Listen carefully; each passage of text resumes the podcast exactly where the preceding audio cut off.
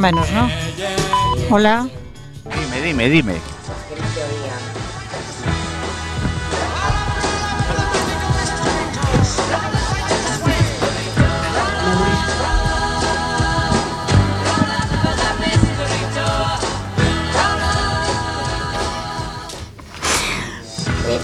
Hola, muy buenas tardes.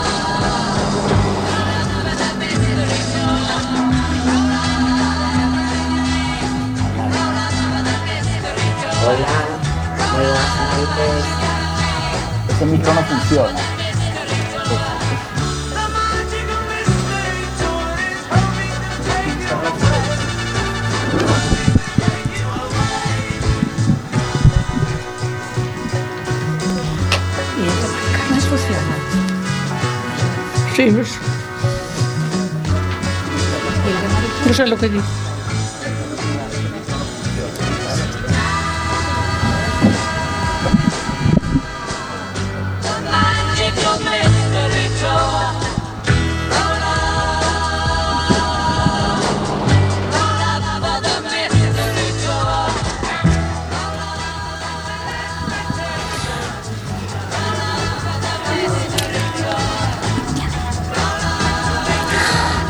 Hola, moi boas tardes, moi boas noites.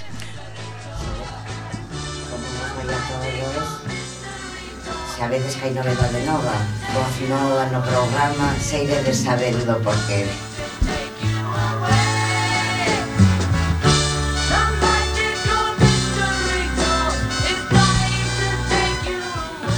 aquí unha vez máis no programa número 13 da segunda tempada de, de Dale Voz no estudio José Couso de Radio Cuac FM. E eh, desde aquí hoxe nos oiremos todos.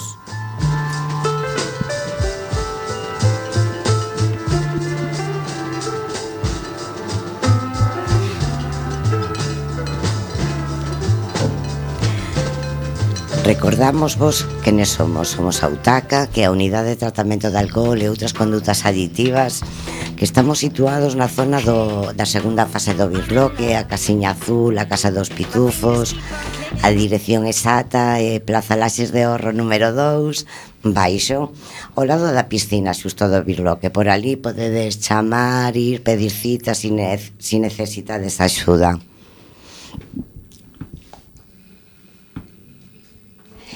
E como necesitamos axuda, pois nada,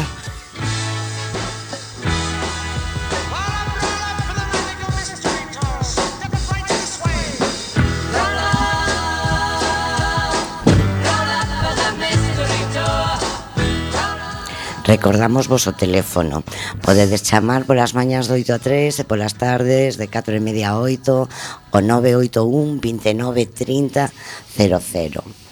Tamén nos podedes buscar na páxina web Si poñedes utaca.org xa aparecemos ben Non nos fai falta así moitos máis nombres Ou por adicións legais Utaca tamén lega, Adiciones legales Que iso en castelán me parece Que eu sei tantos idiomas que me equivoco Entonces, pero bueno, repito teléfono 981 29 30 00.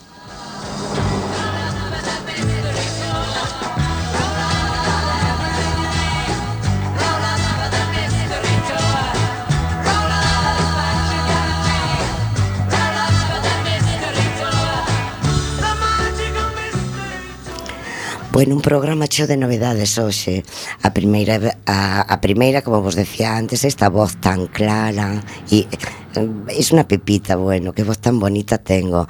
Un saúdo ao noso directora habitual, Emilio Burgo, que seguro que nos está escoitando. Xa saberíades por que esta voz é hoxe de muller.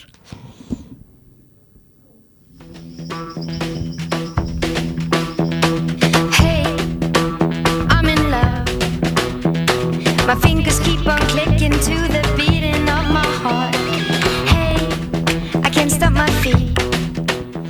Bueno, pois empezamos co sumario. Hoxe está isto, todo cheo, todo cheo, todo cheo de mulleres.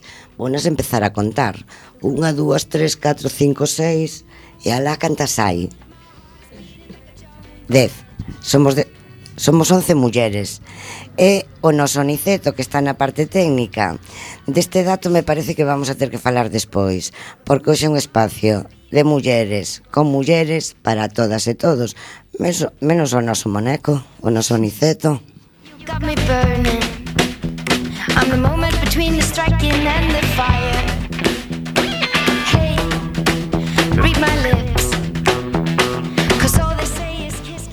Bueno, e sin máis, vou vos a presentar as novedades. Hoxe non haberá seccións, nin as colaboracións habituais. Hoxe falaremos así ao show un pouco que cada unha lle parezca, que ir a opinar, que ir a decir non temos límites, solo un pouquiño mm, si desa insultar que sea que sea con dozura, por Dios, que pensen que bonito o que o que imos a decir.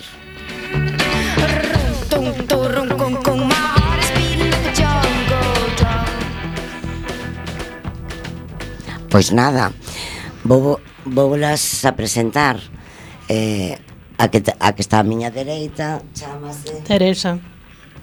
Hola, hola señora guapa que lle está rezando a, a Santa Ana. Vostede como se chama? Carmen. Digo aí en ese piturriño amarillo que ten aí ao lado. Carmen. Moi ben. Seguimos por aquí pola miña esquerda. Mari Carmen. Seguimos pola esquerda. Margarita. Pola... Eu son estrella. Canta esquerda hai. A ver, alá no centro tamén temos o resto. Está Lucía e María, que son estudantes de Educación Social, que son nenas xa da nosa casa tamén. Están as colaboradoras habitual. Está Coromoto, está María B. Falta máis Ruperta que non a vexo, por aí anda. Niceto queda saludado de todas nós. Bueno, chic. Ai, bueno, falta mí unha, xa está levantando a man alá atrás que non había. A nosa Irene, isto tamén é da casa, claro. Buenas tardes. Que é a orientadora laboral. Bueno, é un programa novo, de acordo, dedicado a, mu a muller sobre todo. Con elas imos aprender un pouco que, eh, que cousas temos que meter na maleta para facer esta longa viaxe que temos que facer as mulleres. Levannos, non sei, seis, sete meses a cada unha, máis ou menos, Entonces que nos digan que, que utensilios temos que meter en, en esa maleta. Vou vos lanzar unha primeira pregunta, que fale quen queira, que levante a man para ir de unha en unha. Que é para vos o feminismo? Podedes falar, eh? A ver, eh, está ben ser feminista nesta vida, pero hai que saberlo levar. Ser feminista, desde o meu punto de vista, é mm, amar a persona que tes ao lado, ter igualdade entre o home e a muller, eh, o respeto, a educación, a cultura. Eu basome neso. Algún opinión máis? Carmen, pa ti que é ser feminista muller?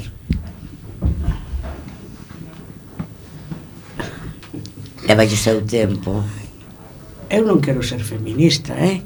Bueno, xa, te, xa temos aquí a discusión feita.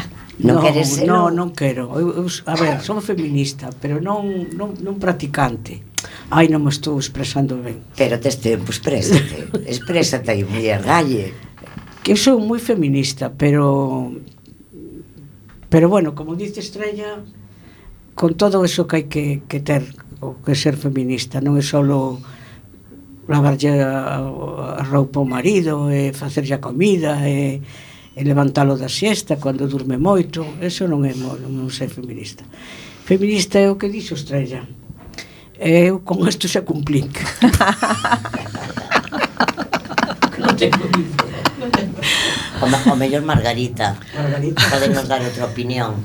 Porque aí a mí non me quedou moi claro o que dixo Carmen, eh? A mí tampouco. Si lavar no. e facer a comida non era moi feminista, pero é... Eh? Ou, non é feminista, é feminista. Bueno, eu eso non o considero feminista. Se facerlle a comida e, e levantalo da siesta e todo eso. Considero ser feminista un pouco máis o que decía Estrella. O sea, igualdade, Se, bueno, respetos ante todo, se non te respeto xa non podes ter unha convivencia. Oye, eu estou falando en galego, non sei por qué. Bueno, ah, fala galego. Porque eu sei ah, falar moi mal. No, no, eh, no. pasa o mesmo que min, no. sabes moitas linguas. É que eu non sei falar galego. Entonces, y perdón, eh emprega, utiliza, eh, usa, o sea, emprega. creo que feminismo, o sea, son outras cousas, non, Mais ou menos o que decía Estrella. Non que teñas que telo a él como un, en, en palmitas. Pero unha pode ser feminista e telo a él en palmitas. A ver, Bueno, sí que pode, o sea, iso non ten nada que ver con tratalo ben, non? claro que ten que ver tratarlo ben para ser feminista. Pero quero decir que o tes que tratar ben, ainda que non se, o sea, de todas as formas. Ai, bueno, Teresa, ser feminista implica que non hai que facer nada destas cousas que facían as nosas nais polos maridos, non non telo en conta. Perdón, eu non sei, eh, eh, perdón, non sei a tua nai, a miña desde logo non era nada feminista. Eh? Miña nai non, non, non, non facía o que facía, a meu pai aí pontei as zapatillas, non te movas, de eso ni hablar, eh? A mí non me ensinou miña nai a mí eso, eh? Por eso, por eso digo, que ser feminista é o que nós pensamos que dice Mari Carmen é máis facer eso que decían as nosas nais. Non creo, eh. Non. Bueno, eu non o considero eso, claro.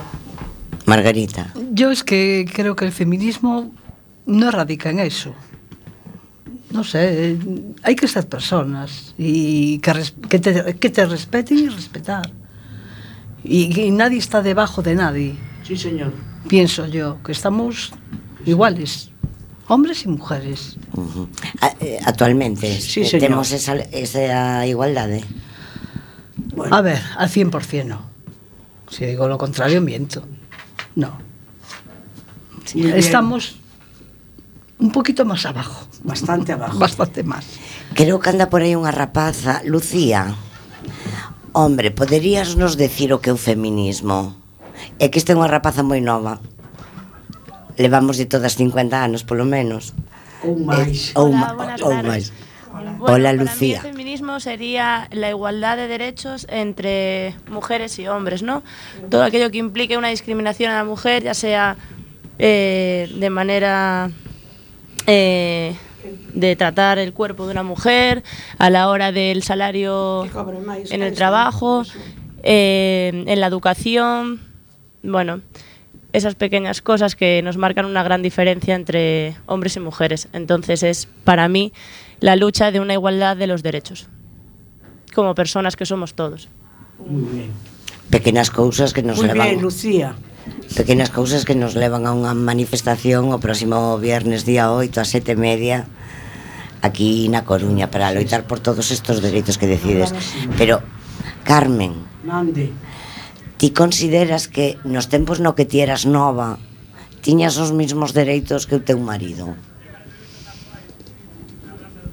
Carmen ten bueno, ti tantos anos. A ver, que meu marido posiblemente non porque meu marido era unha persona moi civilizada e moi era a ver, é que non se si quero falar en, eh, así, non me salen as palabras, tiña pero, que estar sola, metida aí un Pero fala, Pero espera, No, que meu marido era unha persona moi moi respetuosa, era moi era moi era persona. Entonces, yo nunca me sentí ni inferior ni no, para nada. Él eh, era una gran fue un gran marido, fue un gran padre, me ayudó lo que pudo, tuvimos lo que tuvimos, por, con el niño que fue, bueno, y lo llevamos entre los dos y yo creo que bien, que vaya que...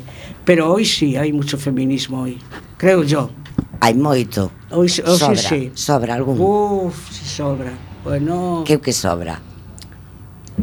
Hoy hai mucho, tú, tú no ves como, como se matan a las mujeres. Ah, es que ellos creen que son los dueños del mundo. Ah, entonces hai moito machismo. Moito machismo. Ah, ah vale, claro. vale. Sí, Efectivamente. Machismo. Estou falando. Eh.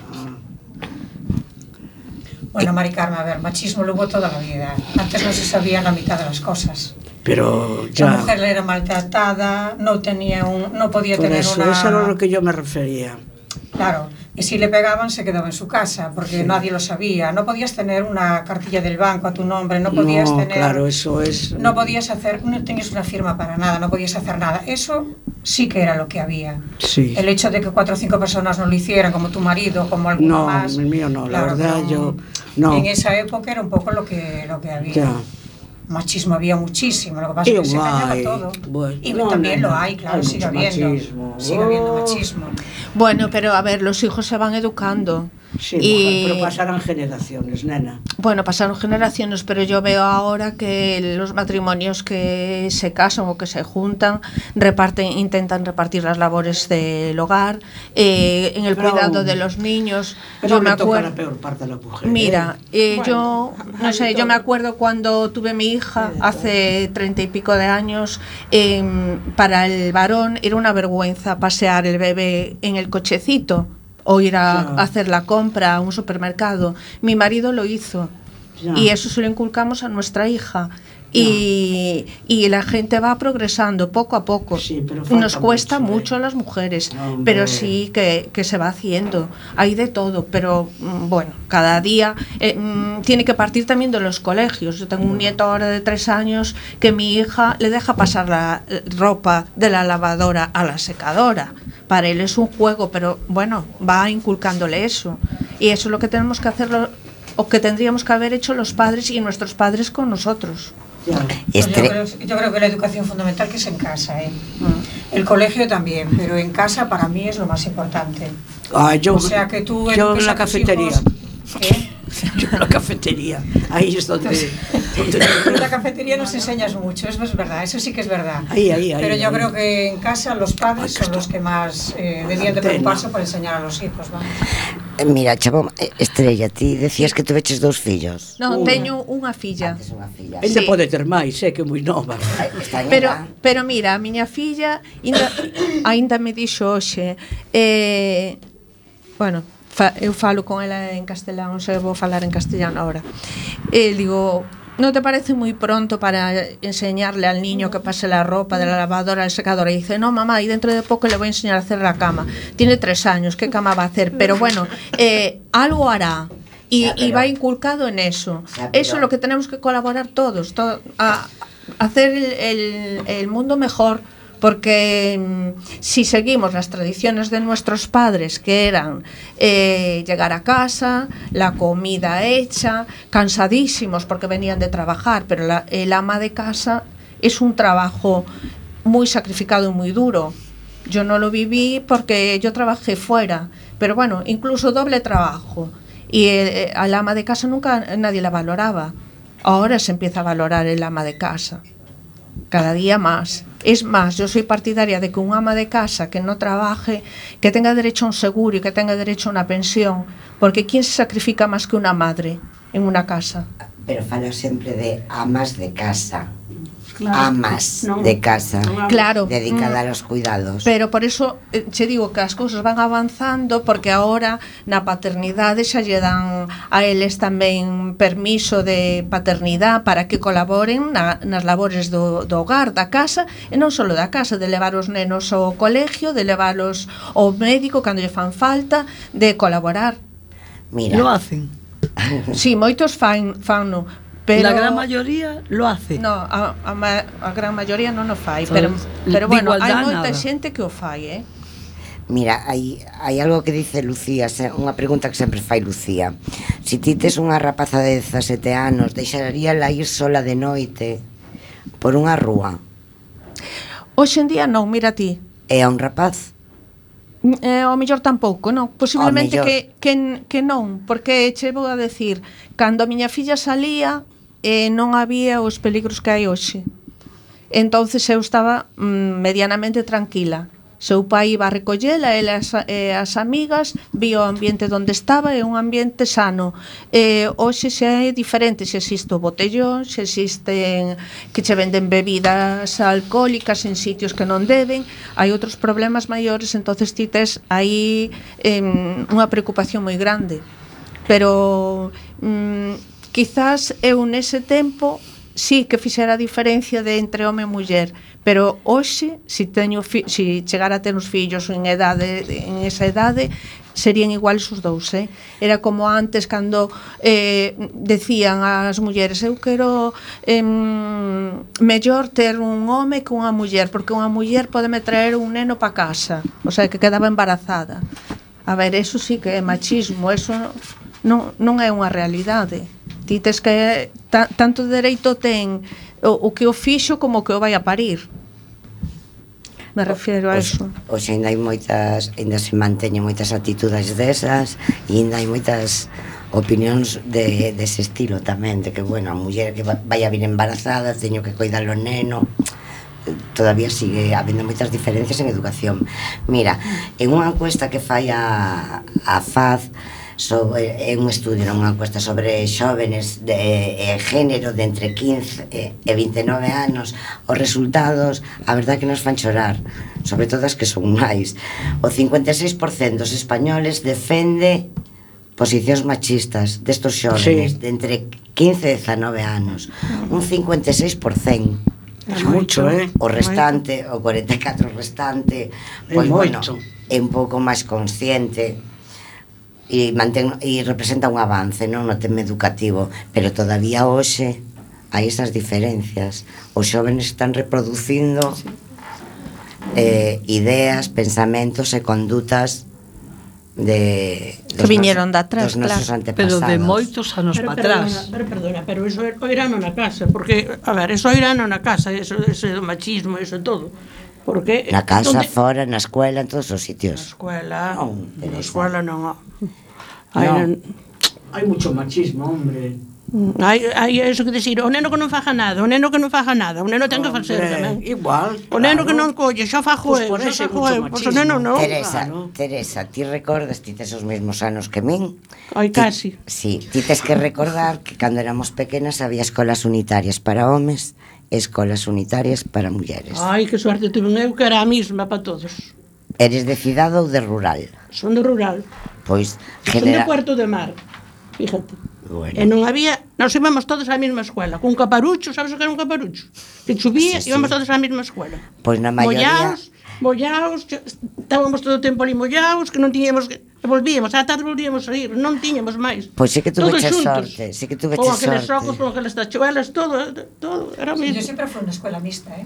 Tamén, sí. jo, que sorte tuveste. Eu, pues, sí, eu sí, non, sí. eh? A mía tamén, eh? Madre sí, mía, eh? Eu nunca fui. A mí, estaba na Coruña. Que sorte. A ah, nos tiñamos separados por aula, a nos ah, tiñanos separados por aulas. Ah, miña eh, tamén. E tiñamos un un problema cun profesor de latín que era sacerdote e viñamos da gimnasia con aqueles pololos que nos poñían aquelas faldas e a profesora de gimnasia dixo non, a partir de ahora vades a poñer os pantalóns e como tiñamos a seguinte clase era latín non nos daba tempo a mudarnos chegábamos a clase de latín e o profesor botábanos da clase.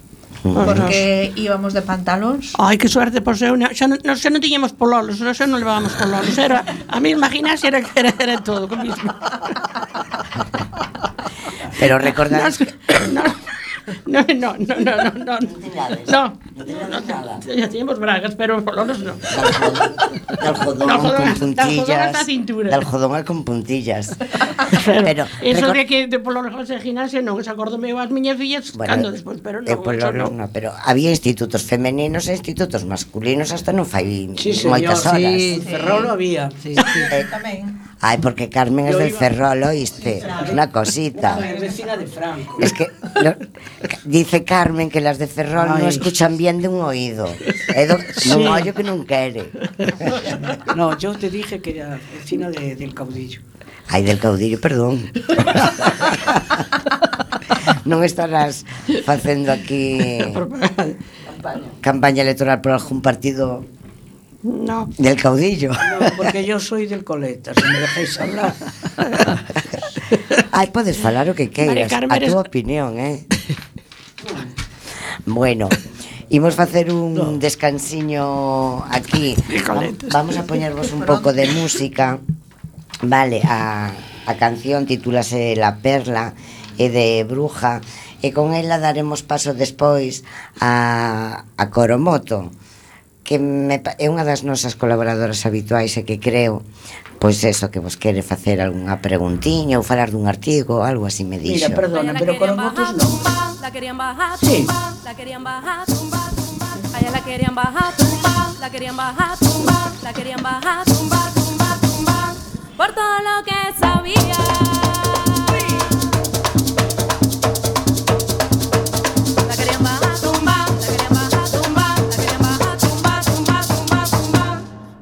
Lo que quería.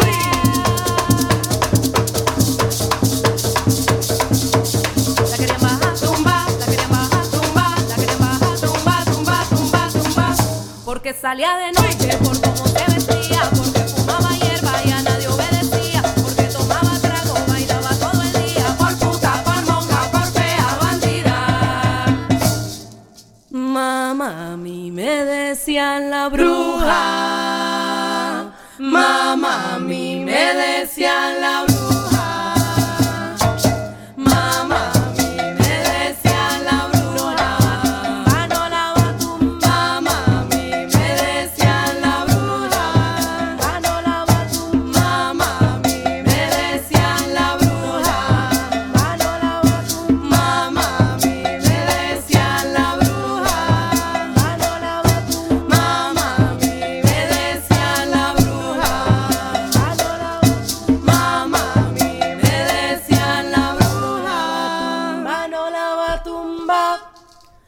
Salía de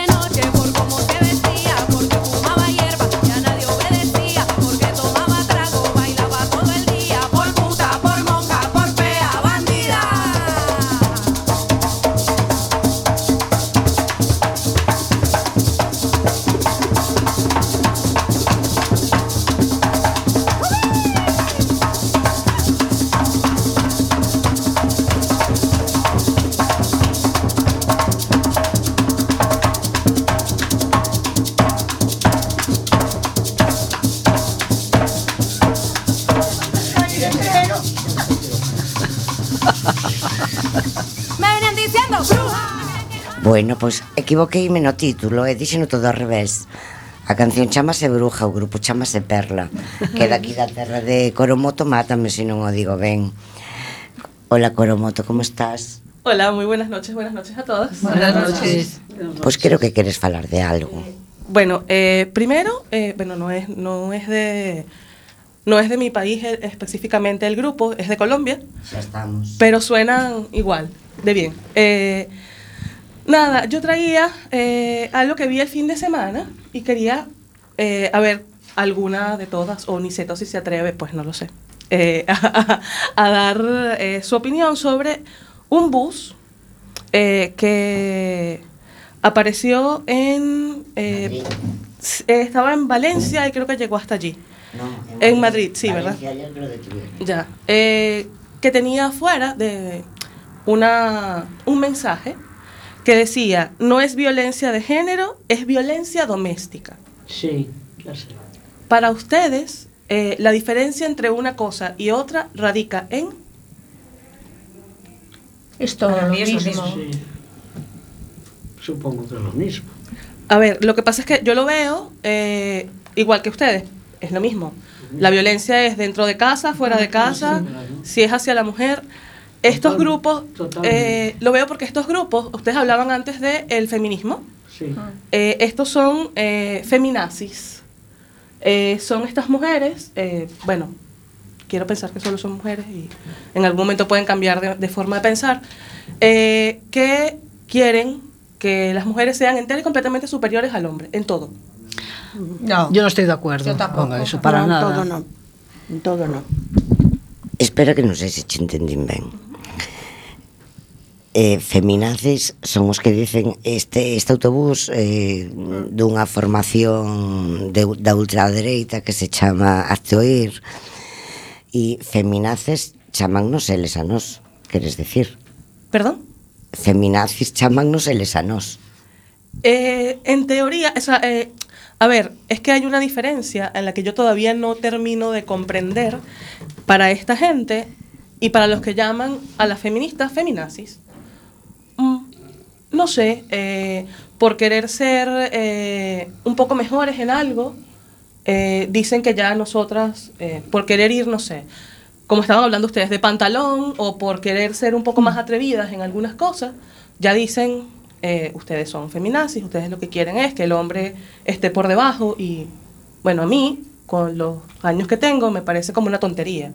Porque es como decía Lucía, como estaban diciendo ustedes acá, Lucía, a ver si, eh, que la idea es que seamos todos iguales. Claro.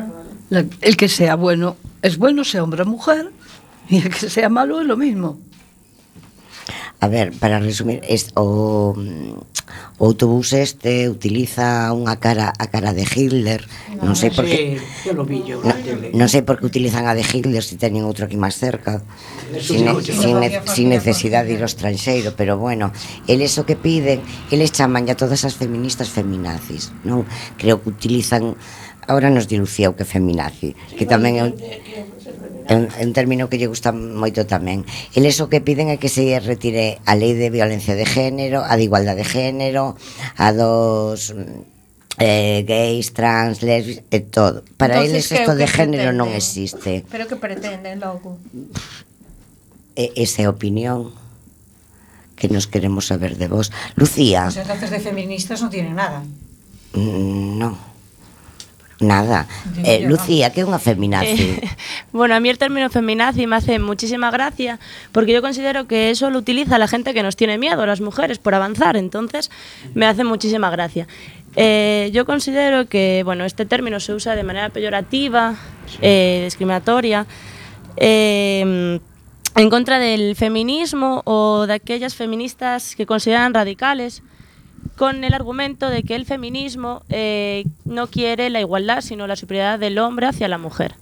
Entonces, bueno, yo considero que cuando a alguien le llaman feminazi, mm, es simplemente reírse y nada, mm, sentiros halagadas porque nos tienen miedo. de Lucía, houve un, un mon, Bueno, Lucía, houve un montón de murmuracións, creo que te equivocaches en algo. Sí, sí. La superioridad del hombre. ¿No me oyes? la mujer. No, da igual. Bueno, nos dimos cuenta todos, ¿no? ¿Me oyes ahora? Es que murmuraron aquí todos y todas, todos digo por si alguien nos escucha y todas nosotras, eh, debeche de decir algo ao revés. ¿por? ¿Y qué? Que, que dicen que se equivocou? Ou porque murmurabades? Hablabas de que mm, se consideraba que las feminazis eran las que buscaban la superioridad del hombre por encima de la mujer y era al revés. Sí. La mujer por encima del hombre. Perdón. Que isto é para aclarar, non sé, non para ir máis, confu máis confundidas para casa. A ver, isto é extrema dereita, o, o autobús relacionado con algúns partidos eu, eu, políticos. Eu penso que os homens teñenos medo, eh? Chegou un momento que nos teñen medo, eh? sí, teñenos medo, sí, de bueno. verdade. Eu penso que sí. Pues sí. Teñen, eu creo que sí. Dinos, Irene. Eh, antes hablaban, eh, no recuerdo, eh, Mari Carmen, eh, explicaba que violencia siempre había existido, lo que pasa es que no se veía. Y eso es lo que pretenden cuando le ponen el nombre de violencia doméstica. Ah. Que eso se quede de las puertas de casa para adentro. Sin embargo, si tú la consideras como violencia de género, el problema es de tipo social. Es todo el mundo quien tiene que tomar conciencia sobre un problema que por el hecho de ser mujeres nos afecta en un número mucho mayor. Entonces, eh, ahí creo que es donde está la madre del cordero, perdonando la expresión. Es, si le llamo doméstica, el problema es de dentro de una casa. Claro, no el pasa problema es nada. tuyo. Claro. A mí, a mí, de la puerta para afuera no me importa. Y el No problema es tuyo porque además Claro. probablemente mm, no harás lo que tienes que hacer como mujer, por eso te pegan. ¿Vale? En cambio, si es eh, violencia de género, ahí lo que estamos haciendo es plantearnos cuáles son las bases de nuestra convivencia como hombres y mujeres y cuáles son realmente las diferencias y los escollos para que, para que no podamos tener los mismos derechos ni las mismas libertades. Eso creo que es el, el punto en este caso. Bueno, mi opinión. Señora, muy bien. Mira si yo hablara así. Non sei se alguén máis quere facer Os que están na pecera, queredes facer algunha pregunta? Nada, están a lo suyo. Estas xa teñen todas as igualdades, todas as igualdades na casa, xa non teñen nada que pedir. Xa barre, xa non, te, non teñen ningunha dúda, dá justo verbos, eh? Ai. Eso que hai unha universitaria aí que, por certo, en que tipo de carreiras universitarias creedes que hai máis mulleres? Eu creo que en todas horas supera a maioría a muller, ¿eh? eh? Di, dime Estrella, ti crees que en todas? Sí, porque, a ver, a muller eh, somos moi constantes somos inteligentes, inda que eh, dicen que non somos, pero sí que somos. Temos esa constancia, eh, luchamos, somos moi loitadoras todas. E, sin embargo, os homes non son tanto. Hai algunha excepción, pero a maioría da muller é moito máis inteligente e máis constante que o home. É máis traballadora. É máis traballadora. Sí, bueno, máis con traballadora. Con diferencia. Carreras, eh, Sinto por ti, Niceto. A ver, se si me se explicar. Eh, como por exemplo informática, ingeniería, todas esas, hai moi pouca mujer de momento. Ajá. No la dejan O sea, el hombre no permite que la mujer todavía esté por encima de él en esos en esos campos. Estamos falando de Hay mucha mu- mucho más mujer en la universidad que el hombre, eso estoy de acuerdo con Estrella. Pero hay ciertas carreras que la mujer todavía no puede entrar. Hay, no la dejan todo, entrar. hay sobre todo más mujeres en las carreras que son de tipo humanística. Sí. Educación sobre todo, siempre, sobre todo en mi país, lo ves más. Eh, sí, enfermería, eh, educación, porque son carreras para mujeres. ves pocos hombres, perdón. Son carreras de cuidar. Sí, porque somos cuidadoras, porque al parecer no podemos cuidar y trabajar al mismo tiempo. Entonces, eh, la mayoría de los hombres están en eh, medicina, pero en, en altos, eh, por decirlo altos de alguna manera, en altos Investigadores cargos. tampoco, o sea, en investigación, la mujer también tiene muy poca es posibilidad difícil, de momento. Es sí, difícil. Sí. A brecha educativa, despois falaremos da salarial, se que surxe, a brecha educativa está no 33%, e era un pouco o que decía Coromoto. Eh, hai máis homes en carreiras perdón, sí, sí. As, as TICs, inxenerías e todas as que teñen que ver cos servicios sociales, que educación, que sanidade, o que decía Irene, todo o que son cuidados, aí estamos sobre representadas un, un 80% polo menos. Sí. Bueno, vamos facer outro descansiño, se si vos parece ben. Vamos escoitar outra canción. As letras están elexidas, eh, bueno, as autoras están elexidas polas letras das cancións, ou polo menos eso quixemos facer. Cada cada unha de nós elixeu unha. Esta elixeu na Irene, que despois falaremos con ela despois de escoitala, e é Nanai de la Mala Rodríguez. Irene.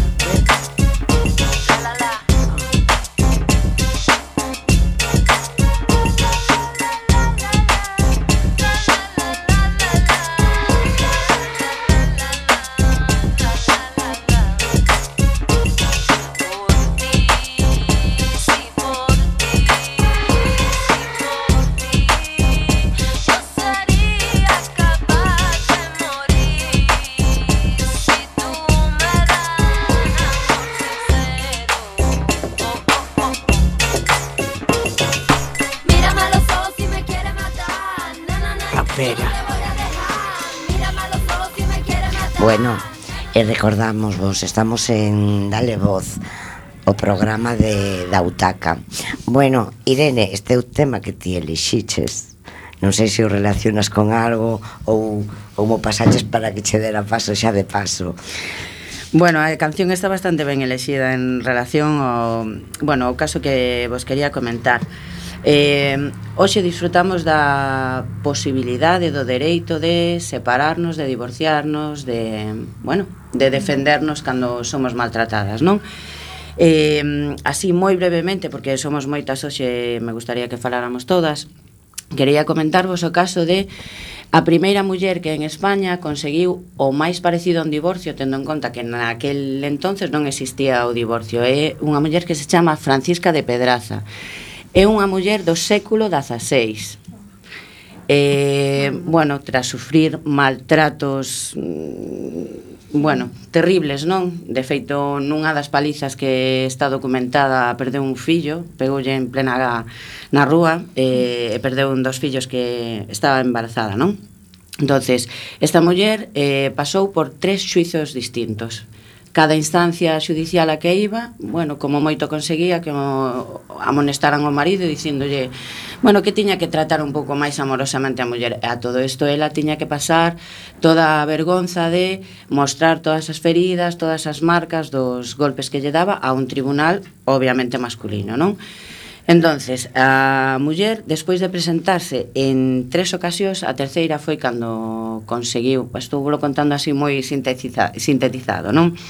Entonces foi a través da audiencia escolástica da Universidade de Alcalá de Henares que eh, onde aceptaron pois concederlle unha separación, vale? Entonces, eh, ademais da separación, tuvolle que devolver a dote que se daba entonces, mm, eh, a parte dos gananciais que lle correspondían. Foi a única maneira de que la conseguiu sobrevivir cos dous fillos que lle quedaban. A alternativa, suicidarse ou abandonar o domicilio familiar a sorte e dedicarse o que pudera dedicarse.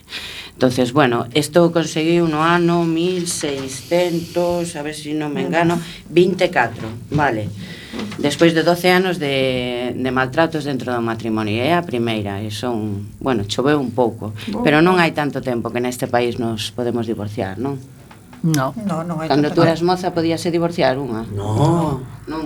no. Ai, sí, hombre. Sí. Yo creo que sí. No. No. Separarse, sí. Ah, separarse. Divorcio, no. Divorcio, no. Sustía, aí te quedas. Ah, no, sí, separarse. Vale. Non podíamos abrir unha conta, pero marchar da casa, sí. Sí. Eh, que levabas? Nada. Nada. Mm. Perdías todo. Para abrir unha conta. Claro, non podías volver ni a casa.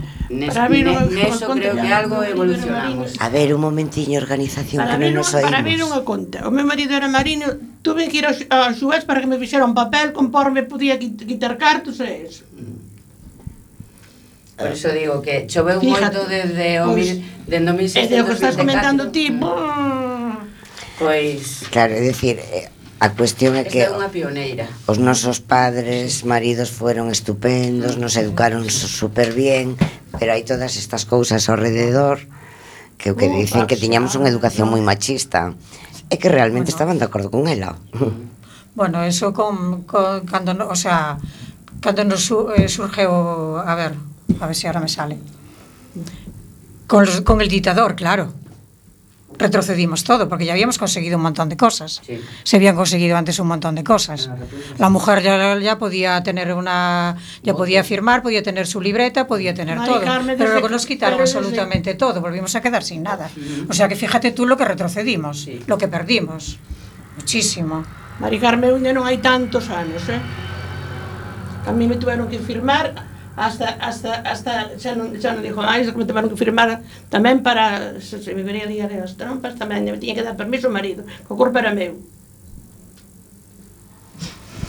E Inés Olé, yo eso non lo recuerdo, eh? O sea, Pero recuerdo decir... eu que pasou a min.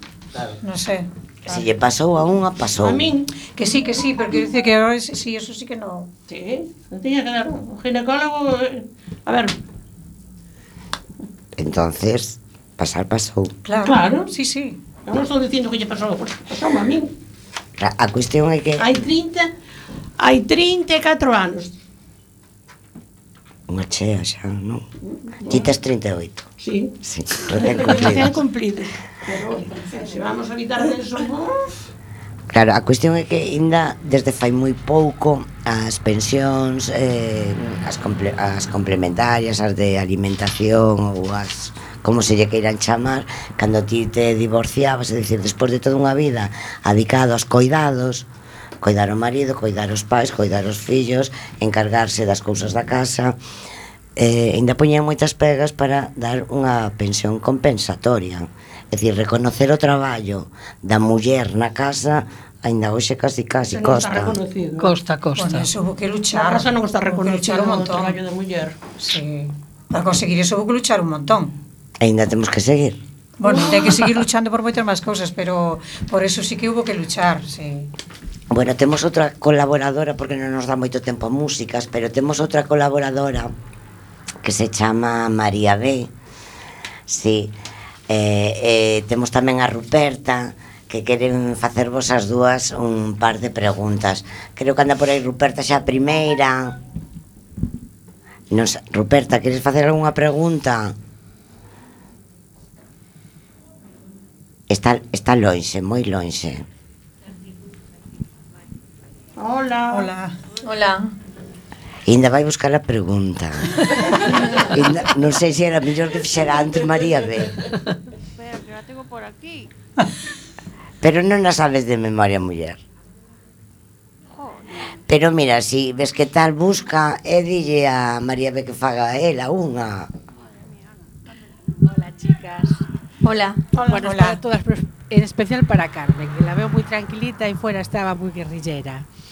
¿Yo? Sí. ¿Cambiaríais algo como mujeres de vuestra vida? De la de antes. Que interesante pregunta. ¿Qué cambiaríais? algo como mujer de tu vida de antes? Pues yo creo que no. No. Es que yo soy muy buena y muy conformista. Pero, Pero nos criaron- es que nos criaron para eso, para conformarnos, para aguantar y aquí estamos, ¿no? Bueno, las demás también todavía- opinar. No te aburres todo el día. No solo para acá. Hombre, yo cambiaría. ¿Qué cosa?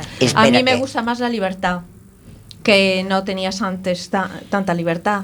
Eh, la- em, por ejemplo, eh, la libertad que tengo ahora de ir a tomarme un café pues con mis amigas, la libertad que tengo de sin, sin que me acompañe mi marido ir a comer con compañeros de trabajo, que sean varones, em, hacer un viaje con, con mis hermanas, eh, las tres solas o con alguna amiga.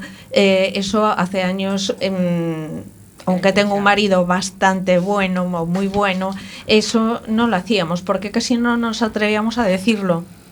O, y, pues, o te decían, ah, te vas por ahí, dejas a tu marido y a tu hija y tal. Eso, Que nos mm, a ver, eran más machistas. Claro, y, a- y ahora se puede hacer, o la mayoría, de- yo creo que lo podemos hacer si queremos. Vamos abriéndonos, vamos. Bien. Depende. Bueno, normalmente eh, hoy la verdad es que tenemos otra libertad. Más seguridad, yo qué sé. Sí. Estamos mejor. Afortunadamente. Pero Que nacimos mucho. cuando teníamos que nacer. Pero, ¿Eh? ¿Qué? Ni, ni, ni año antes ni año después. Justo. Nacimos justo. Justo. Una maravilla todo. Una Pero, maravilla. Teresa, ti non cambiarías algo, muller? Teresa. Cada permisos que che tuvo que dar o teu home, algo cambiarías. bueno, por eso os cambiei. Eh. o si non. Si non, non, cambiei, si non, non podía vivir. Ai, por favor. É algo, algo que che encantaría, que che encantaría haber tido, poder disfrutado en aquel momento que por ser muller non pudeches, que sería? Pois eu de viaxe como de estrella, de viaxes sola con, con amigas, algúns. O mellor, eh, bueno, no, non igual... Perdón, espera. non a esta edad, eh? Cando tiña 20 sí, digo daquela, anos, daquela, 30, sí. 40, non a esta edad, que a esta edad xa pasamos de todo. Xa vamos, non vamos. Eh. Pero es que antes non lo pensaba siquiera.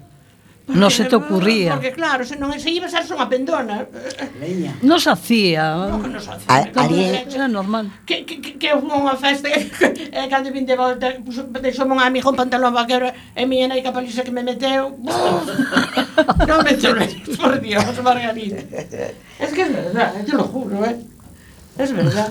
Y la última pregunta por mi parte, ¿qué opináis del amor libre? A ver, el amor libre. Ay, bien, a mí, a mí me Ay, a parece mí bien. eso, a mí- Me encanta. ¿Eso qué significa? Sí, a ver a qué le llaman. ¿Qué significa eso?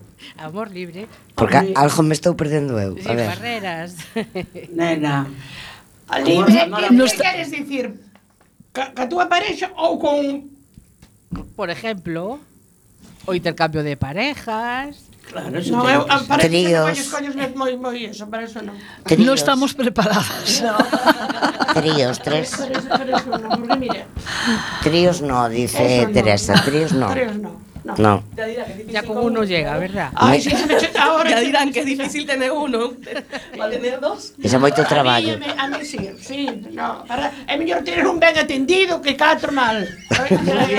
y, y, que te tengan bien atendida a ti también. Claro, pero ahora yo no me tengo, por favor. pero sempre podes buscar, eh, atención el non te terá atendida, pero ti podes buscar non que te atenda.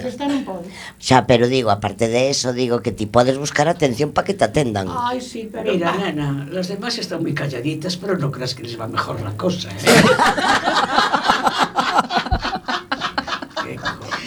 Estamos caladas hasta as máis novas.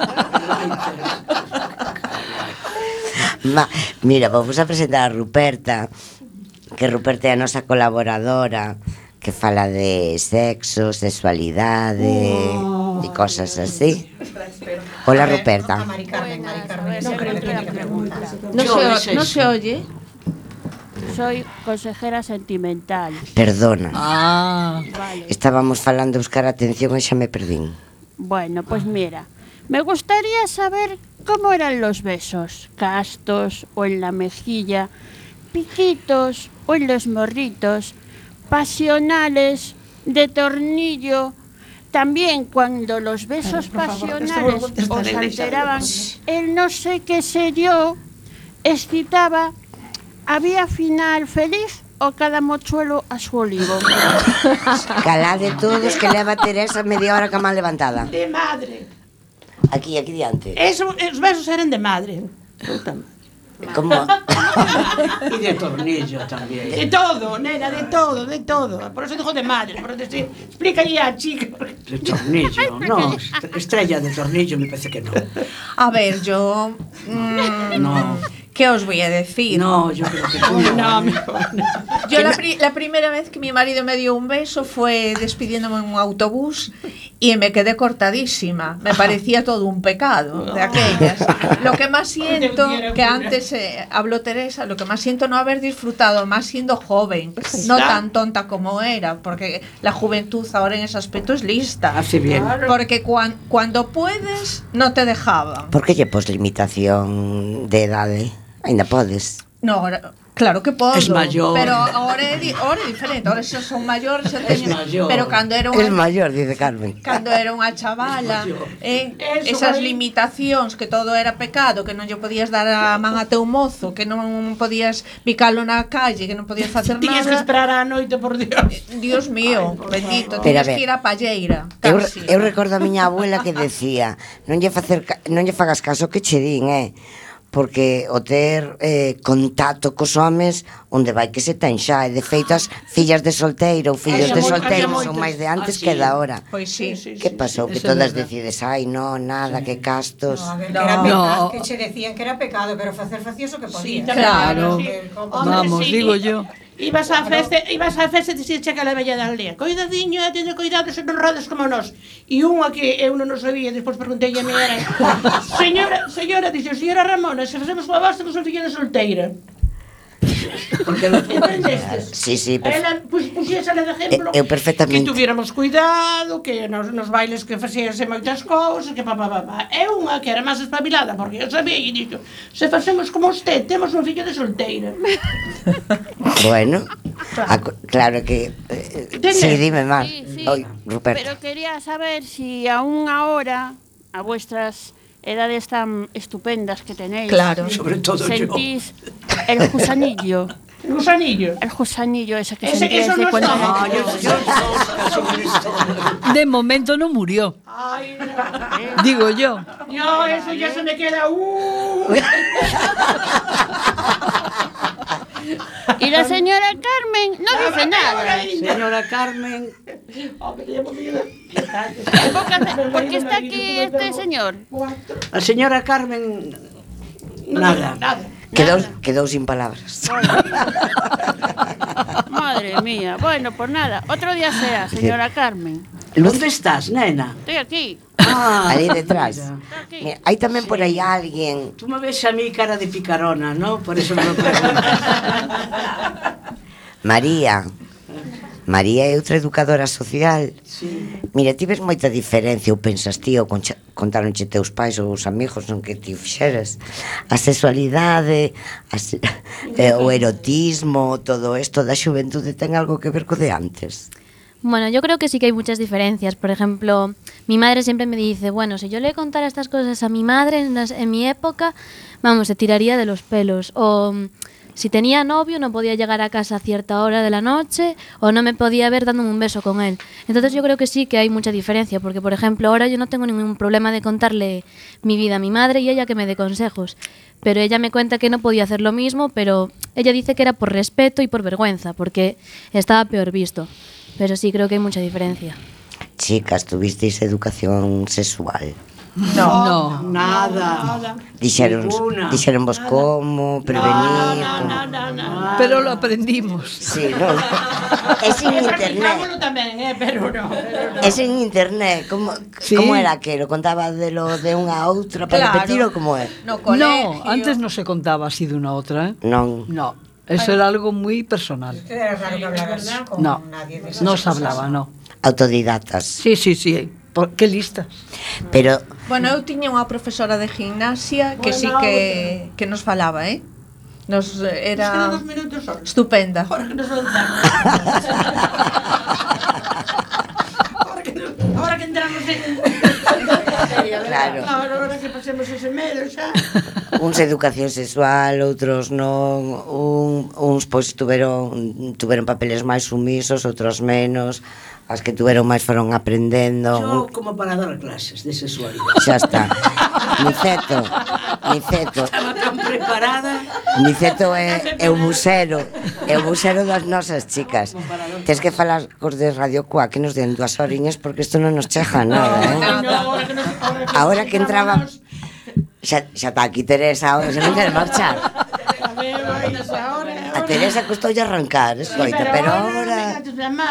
Pero falamos cos que veñen despois, por si nos deixan. Ainda que falen de música, porque esa era esa é outra. Dentro de nada, de un minuto escaso. Bueno, parrulos, parrulas, hasta aquí chegamos hoxe, programa especial. Espero que pasarades ben ou mellor. Sí, en muy todo ben. caso, isto é para repetir. Claro. Vamos a despedirnos hoxe con unha canción moi moderna, non sei se vos sona Malamente de Rosalía. Sona ah, sí, a Rosalía, sí. Sí. Canta Rosalía. Con esto y con esta música Hasta dentro de 15 días La, la señora que gritarito roto, yo sentí como crujía. Antes de caerse al suelo, ya sabía que se rompía. Uh,